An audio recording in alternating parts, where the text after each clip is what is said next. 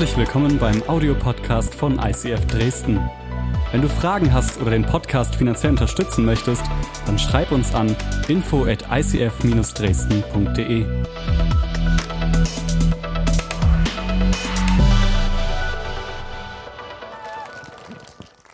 Okay, vergiss dich selbst, mehr von ihm, weniger von dir.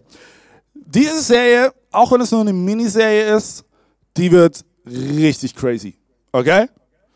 Ähm, aber ich freue mich unglaublich drauf. Und ich weiß nicht, ob du solche Momente kennst in deinem Leben. Du unterhältst dich gerade eben mit jemandem und äh, ich habe dich gerade eben kennengelernt. Und ähm, es wirkt am Anfang wie eine unglaublich spannende Konversation. Aber dann nach fünf Minuten stellst du folgendes fest, die Person redet nur von sich. Die, die Person stellt nicht mal eine Frage so, und wie geht's dir? und äh, was läuft bei dir so, sondern ja und ey, na, also ich habe jetzt, äh, weißt du, ich habe jetzt wieder eine Beförderung bekommen, ja. Also ich bin ja nicht so geil, aber irgendwie bin ich schon geil, ja. Und ähm, ja und ey, weißt du was, ich habe jetzt den neuen Deal abgeschlossen und boah, ich weißt du, ich habe das und das erreicht, das und das erreicht. Oder genauso, es kann auch andersrum sein, es kann nur um, um, um seine Probleme gehen, ja. Oh, bei mir ist alles so schlimm und oh, es ist Weltuntergang und oh, ich weiß überhaupt nicht, was ich machen soll. Und ich so, boah, Mann, ey, vergiss dich mal selbst. Es dreht sich nicht alles um dich. Kennst du solche Konversationen? Ja? Wenn du jetzt sagst, nee, kenne ich nicht, dann, naja, glaube nicht, dass du ganz ehrlich bist. Das Ding ist, wir alle kennen solche Momente und wir kennen das auch bei uns selbst. Dass wir in die Falle tappen, dass es nur um mich geht. Ich glaube zutiefst, manchmal brauchen du und ich einen Spiegel, und das können übrigens andere Leute sein, die die spiegeln, um zu realisieren, es geht nicht nur um dich es dreht sich nicht alles um dich. Ich möchte dir einen Bibelvers heute Morgen vorlesen, Johannes Kapitel 3, Vers 30. Da heißt es, er muss immer größer werden. Also Jesus und ich immer geringer. Das ist ein Vers, den lesen wir in diesem Kapitel 3 von Johannes, von Johannes Evangelium. Und ich will dir kurz den Kontext umranden, in welcher Hintergrund dieser Vers genannt wurde. Und da lesen wir mal ein paar Verse davor, Johannes, auch Kapitel 3, Vers 26. Daraufhin kamen sie zu Johannes und sagten, Meister, der Mann, dem du auf der anderen Seite des Jordans begegnet bist und auf dem du hingewiesen hast, der tauft auch Menschen. Und anstatt zu uns zu kommen, kommen nun alle zu ihm. Ganz kurz. Johannes der Täufer war der Wegweiser für Jesus. Und äh, Jesus ließ sich im Jordan von Johannes den Täufer taufen. Das Witzige ist, was, was viele Leute außer Acht lassen, Johannes hatte genauso Jünger. Weil Jünger heißt am Ende nichts anderes wie Schüler. Okay? Und äh, das Spannende ist, die Jünger von Johannes haben das mitbekommen, dass auf einmal die Leute auch zu Jesus laufen und rennen zu Johannes den Täufer und sagen, hey, hey Johannes, hast du das mitbekommen? Die gehen alle zu dem. Wir haben niemanden, den wir taufen können. Das ist voll blöd, Gott. Was machen wir denn jetzt? Müssen wir unsere Taktik ändern? Vielleicht müssen wir zu einer anderen Stelle beim Jordan gehen, wo heiligeres Wasser ist. Und Johannes sagt, ey Leute, Leute, Leute, ihr habt das nicht gerafft. Er muss immer größer werden. Ich war nur der Wegweiser zu ihm. Ich muss immer geringer werden. Und ich finde es, find es spannend, wir lachen gerade über diese Jünger von Johannes, oder? Und sind selbst oft genauso. Ich will den ersten Platz haben. Ja? Egal, ob es in meiner Ehe ist, in meiner Freundschaft oder auf Arbeit ist, es soll um mich gehen, ja, nicht mal nur immer um die anderen. Übrigens, nur so ein Tipp am Rand, in Beziehung, verwende niemals den Terminus immer und nie. Mach's nicht. Mach's nicht. Deswegen, ich möchte dir heute etwas sagen. Es ist vollkommen okay, den zweiten Platz zu haben. Denn es gibt einen, dem gebührt der erste Platz. Jesus Christus. Es ist vollkommen okay, den ersten Platz zu haben und die, äh, den zweiten Platz zu haben. weil, weil, weil, weil, weil, ja, ja. weil das Spannende ist, wenn du Jesus an erste Stelle setzt, wirst du automatisch immer der zweite Platz sein. Weil er er ist die Prio Nummer eins. Das Ding ist, die Jünger von Johannes hatten, glaube ich, eine Angst. die Angst, zu kurz zu kommen. Ich habe Rechte. Das sind so diese Sätze, die man dann hört. Hey, ich habe Rechte. Ja, ja du hast, klar, grundsätzlich hast du vom Gesetz her Rechte. Aber am Ende ist die Frage, was hast du denn für Rechte? Welche Rechte hast du denn? Geht es im Leben wirklich um dich? Geht es um dein Facebook-Profil? Um deine Karriere? Um deine Kinder? Das Spannende ist, im Reich Gottes funktionieren viele Dinge umgedreht. Gott macht immer aus dem Minus ein Plus. Und das Spannende ist, um körperlich reifen zu müssen, musst du dich erhöhen. Um geistlich zu reifen, musst du dich erniedrigen. Ist erstmal grundsätzlich vollkommen klar. Wenn du körperlich an Muskelmasse zulegen musst, gehst du ins Fitnessstudio. Und du musst immer wieder neue Akzente setzen, indem du das Gewicht erhöhst. Wenn du geistlich reifen möchtest, musst du dich erniedrigen. Eine Frau, die das in meinen Augen eine unglaubliche krasse Art und Weise gelebt hat, ist Mutter Teresa. Du hast bestimmt schon mal von ihr gehört. Und was ich super spannend finde, ich habe die Woche etwas über sie gelesen. Und zwar wurde sie 1985, wurde sie von der UN ähm, nach New York eingeladen. Sie hatte den Friedensnobelpreis bekommen und sollte dort eine Rede halten vor der Vereinten Nationen. Und der damalige Generalsekretär stellte sich vor, es waren Standing Ovations in dem kompletten Raum. Und der Generalsekretär stellte sich mit folgenden Worten vor. Diese Woche hatten wir das Privileg, die mächtigsten Männer der Welt hier zu haben. Heute haben wir die besondere Ehre, die mächtigste Frau der Welt zu begrüßen. Ich denke nicht, dass ich sie vorstellen muss. Und er schloss seine Einladung. Sie ist die Vereinte Nation. Sie ist der Friede in der Welt. Wow! Also eine pompösere Einleitung kannst du keinen geben. Ja. Das Spannende ist, was Mutter Teresa vor dem Tag in der UN tat. Normalerweise ist es üblich, dass wenn du Redner bist bei der UN und Ehrengast, dann wirst du in einem pompösen Hotel untergebracht, hast du einen Chauffeur, dir wird, dir wird jeder Wunsch von den Lippen abgelesen. Nicht so Mutter Teresa. Mutter Teresa sagte, hey, ich möchte in Washington, in, in meinem Schwesterorden, möchte ich übernachten. Und wie jeden Morgen, auch an diesem Tag, als sie diese Rede hielt, stand sie auf, ging als allererstes zum Frühgebet. Und dann folgte, was immer an dem Orden folgte. Der Orden wurde geputzt. Und Mutter Teresa war es, die stetig die Toiletten putzte. Und ich habe das gelesen und gesagt, wow, was für eine Perspektive. Und Mutter Teresa selbst war es, die folgenden Satz sagte, wenn du demütig bist, wird dich nichts zu Fall bringen, weder Lob noch Ungnade, denn du weißt, wer du bist. Weißt du, wer du bist? Weißt du, wer du bist? Ich möchte dir heute drei Punkte mitgeben. Denn weniger von mir, mehr von ihm bedeutet erstens, ich verliere meinen Fokus. In Hebräer Kapitel 12, Vers 2 lesen wir, und dabei wollen wir auf Jesus schauen. Er hat uns gezeigt, wie man diesen Lauf beginnt und als Sieger ans Ziel kommt. Ich glaube, wir haben eine Herausforderung in unserer heutigen Gesellschaft. Wir sind so gut darin, Dinge anzufangen und wir sind so schwach darin, Dinge zu Ende zu bringen. Weißt du, neue Dinge werden gehypt und du kannst gar nicht so schnell gucken, dann sprießen irgendwelche Startups aus der Erde raus und neue Ideen und Bam und Neuerung, Veränderung. Aber du kannst wahrscheinlich, je nachdem, welchen Bereich du schaust, du kannst es wahrscheinlich an zwei Händen abzählen, die Projekte, die Startups, die großen Ideen, die am Ende Realität wurden. Und Jesus sagt, hey, mein größter Wunsch für dich ist es, dass du den Lauf vollendest. Und wenn du den Lauf vollenden willst, musst du den Fokus richtig setzen. Ablenkung ist die größte Herausforderung für jeden Läufer. Und egal, ob du dich körperlich sportlich fühlst oder nicht, aber im Glauben geht es darum, den Lauf zu vollenden.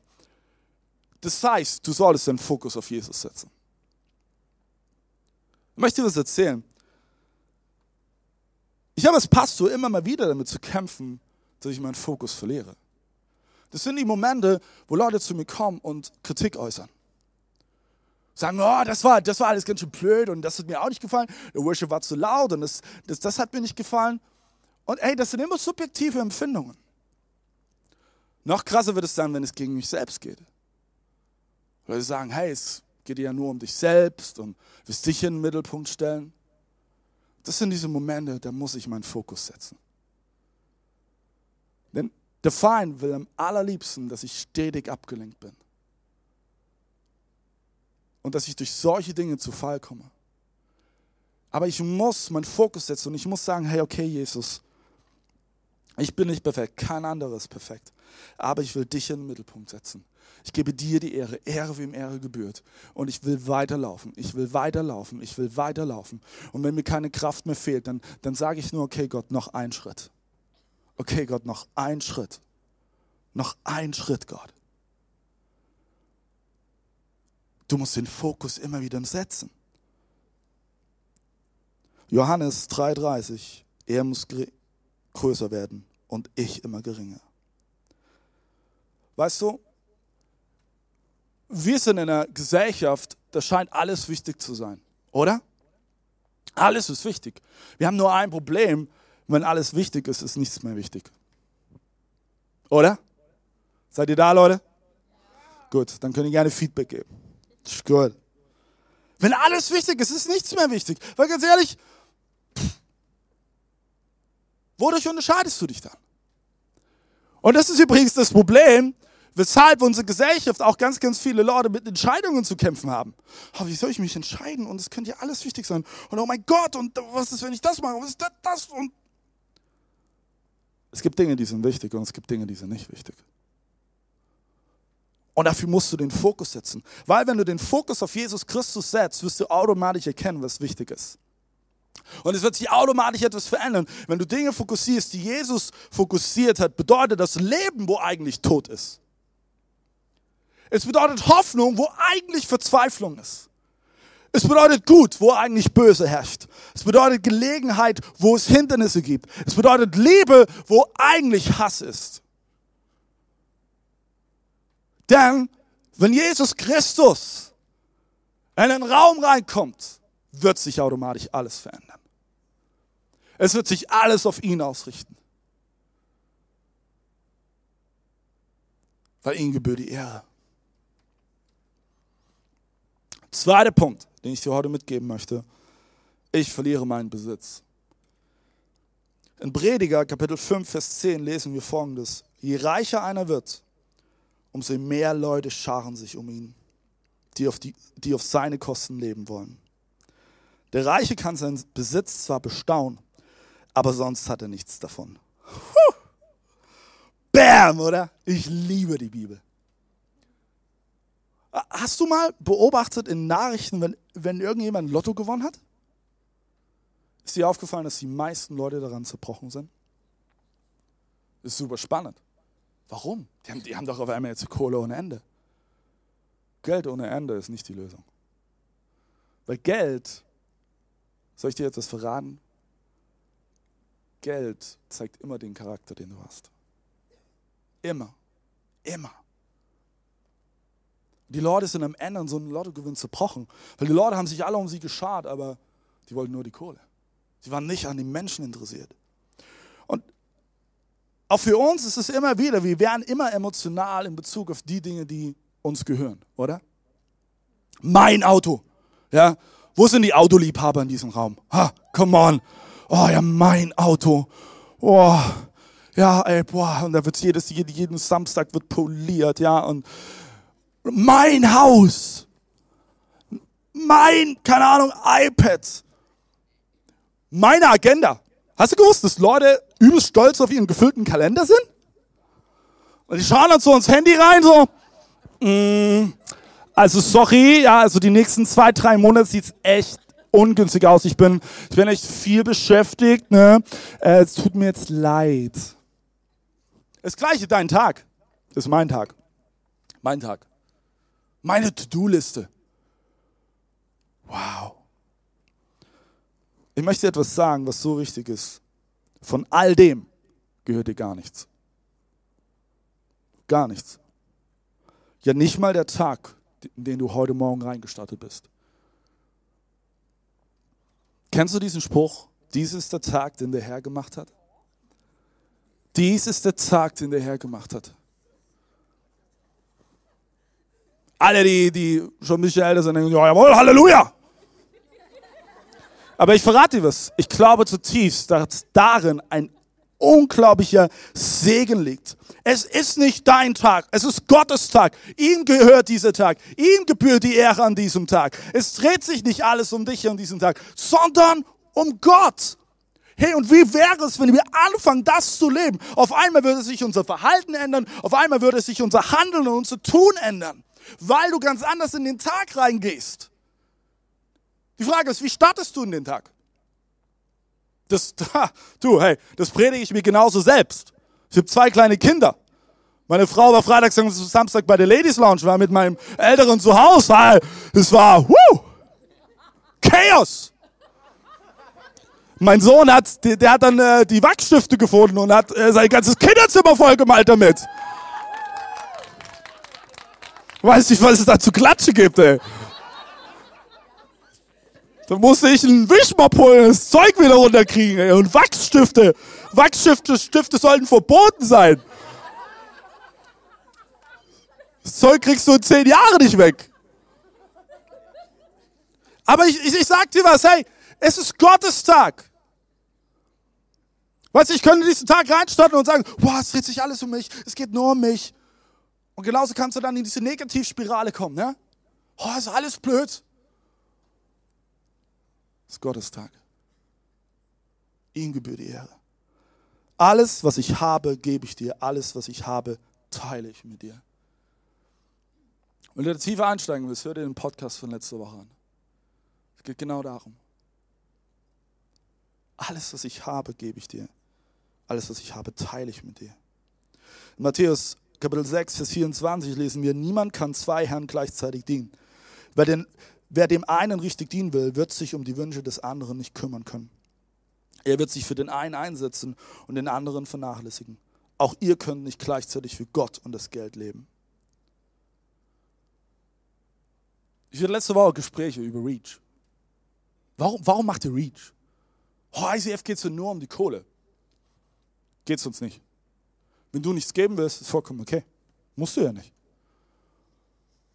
Wir sind doch eine, eine freie Kirche. Selbst wenn du hier nicht drinnen sitzen willst, du kannst gehen. Oh, das ist jetzt aber krass. Ja, aber Freiheit ist wichtig.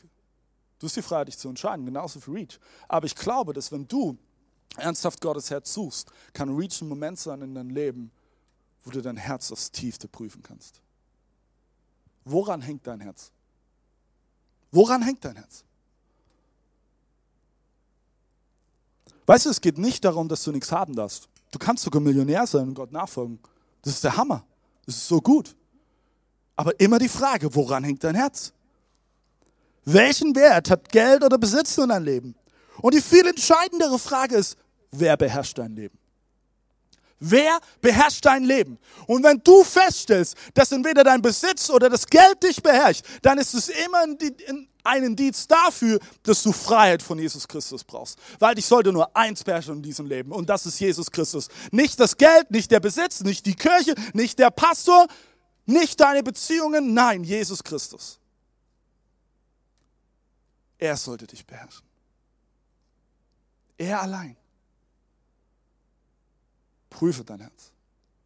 Prüfe es. Wir haben in unserer Ehe haben wir einen Satz, den haben wir ganz früh geprägt.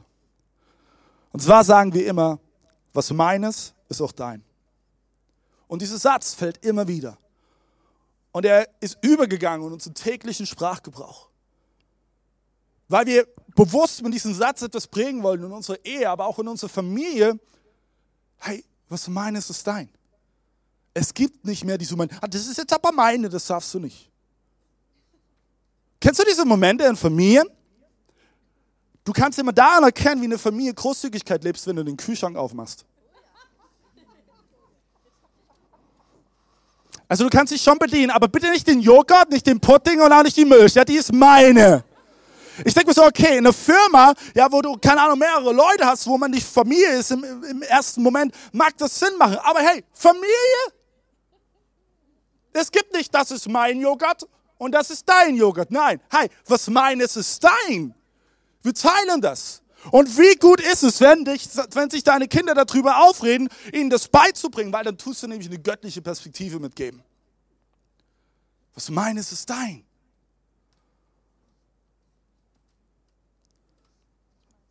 Gott sagt zu dir, genauso was meines ist auch dein. Ein Egoist sagt, was meines ist auch mein. Das sagt ein Egoist, aber Gott sagt zu dir heute Morgen, was meines ist auch dein. Und ich möchte dir eine Frage stellen. Kannst du heute zu Gott sagen, was meines ist auch dein? Mein Haus ist dein Haus, Gott. Mein Besitz ist dein Besitz, Gott. Mein Geld ist dein Geld, Gott. Mein Tag ist dein, dein Tag, Gott.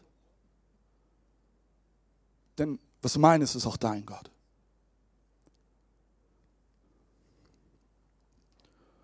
Er muss immer größer werden und ich immer geringer. Der dritte Punkt, den ich dir heute mitgeben will, ist, ich verliere mein Leben. Matthäus 10, 39 steht ein Bibelvers. Ich habe ihn Ewigkeiten nicht verstanden. Und ich sagte, ich hatte einen heiden Respekt vor diesem Bibelvers. Wir lesen ihn mal gemeinsam. Wer sein Leben festhalten will, wird es verlieren. Wer sein Leben aber meinetwegen verliert, der wird es finden. Und ich möchte noch einen anderen Vers vorlesen. Das ist alles Bibel, Wort Gottes. Johannes Kapitel 12, Vers 24 bis 25.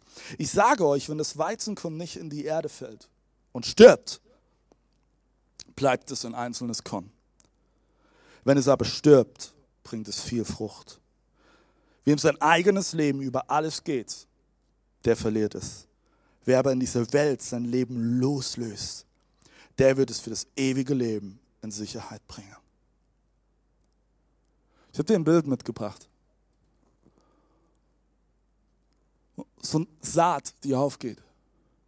Saat muss immer erst sterben, bevor neue Frucht entsteht. Und es gibt diese Momente in deinem und meinem Leben, da ist es dran, in innerlichen Tod zu sterben. damit Neues wachsen kann, damit Neues entstehen kann, müssen Dinge gebrochen werden. Eine Walnuss, die zu Boden fällt und wo die Schale nicht geknackt wird, wird nicht neue Frucht hervorbringen. Sie muss geknackt werden. Und es gibt Momente in deinem und meinem Leben, da haben du und ich um unser Herz wie eine Schale gebaut, um, um uns zu schützen sicher zu sein. Aber ich möchte dir heute Morgen sagen, ich glaube, es ist eine vermeintliche Sicherheit. Denn Gott möchte die Schale knacken, damit das Potenzial und die Frucht, die er in dich hineingelegt hat, zum Vorschein kommt. Weißt du, wir können unser Leben bei so vielen Dingen verlieren oder sterben. Und darum geht es nicht darum, in erster Linie, keine Ahnung, einen Autounfall zu haben. Nein, es geht um, um, um ein Sterben im Inneren. Und eins möchte ich dir sagen, das Leben ist so leer, wenn es nur um dich geht. Wenn es dir nur um dich geht, wird dein Leben leer bleiben. Du wirst innerlich sterben.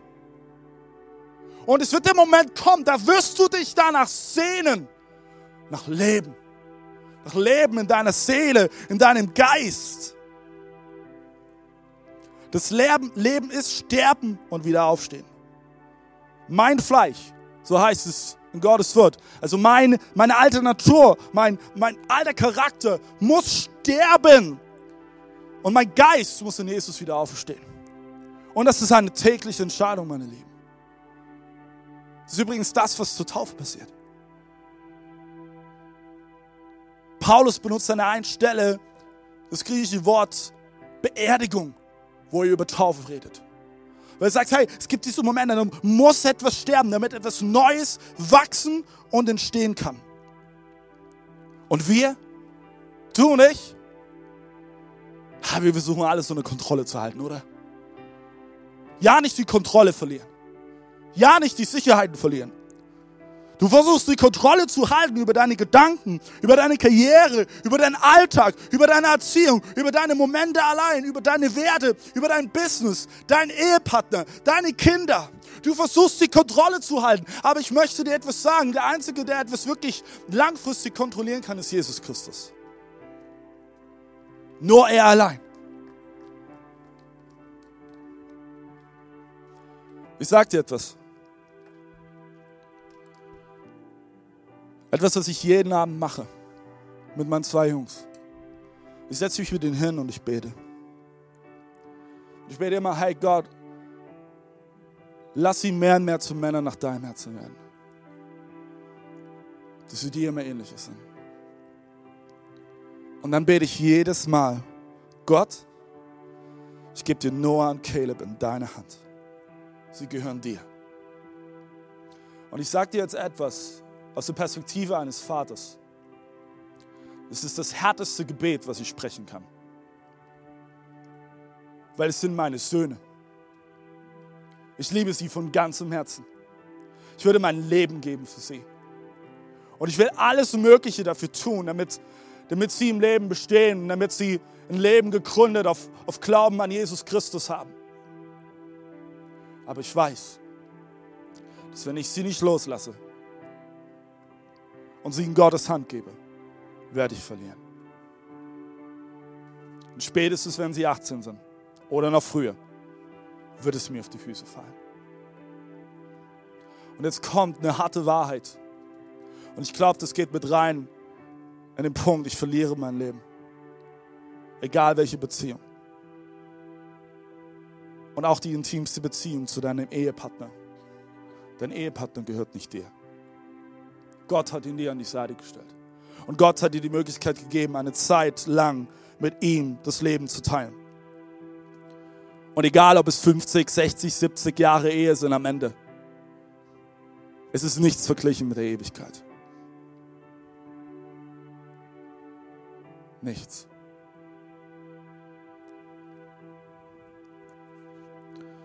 Ich möchte dich heute ermutigen, loszulassen. Wenn du all deine Kraft und all deine Energie aus deinen Beziehungen neu herausziehst, aber nicht aus der Beziehung zu Jesus Christus, wird es dir auf die Füße fallen. Und ich bin mir sehr wohl bewusst, was dieses Gebet bedeutet, was ich mit meinen, mit meinen Kindern spreche. Was ist, wenn ihnen was passiert?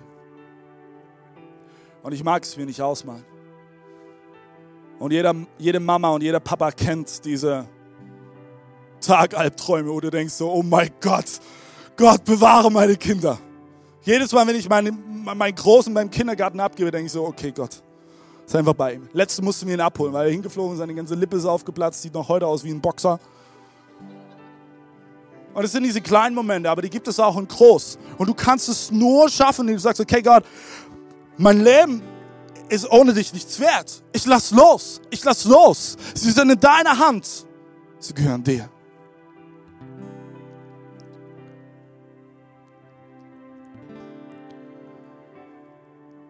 Das Ding ist, man misst Liebe nicht daran, was Menschen sagen, sondern in ihrer Opferbereitschaft.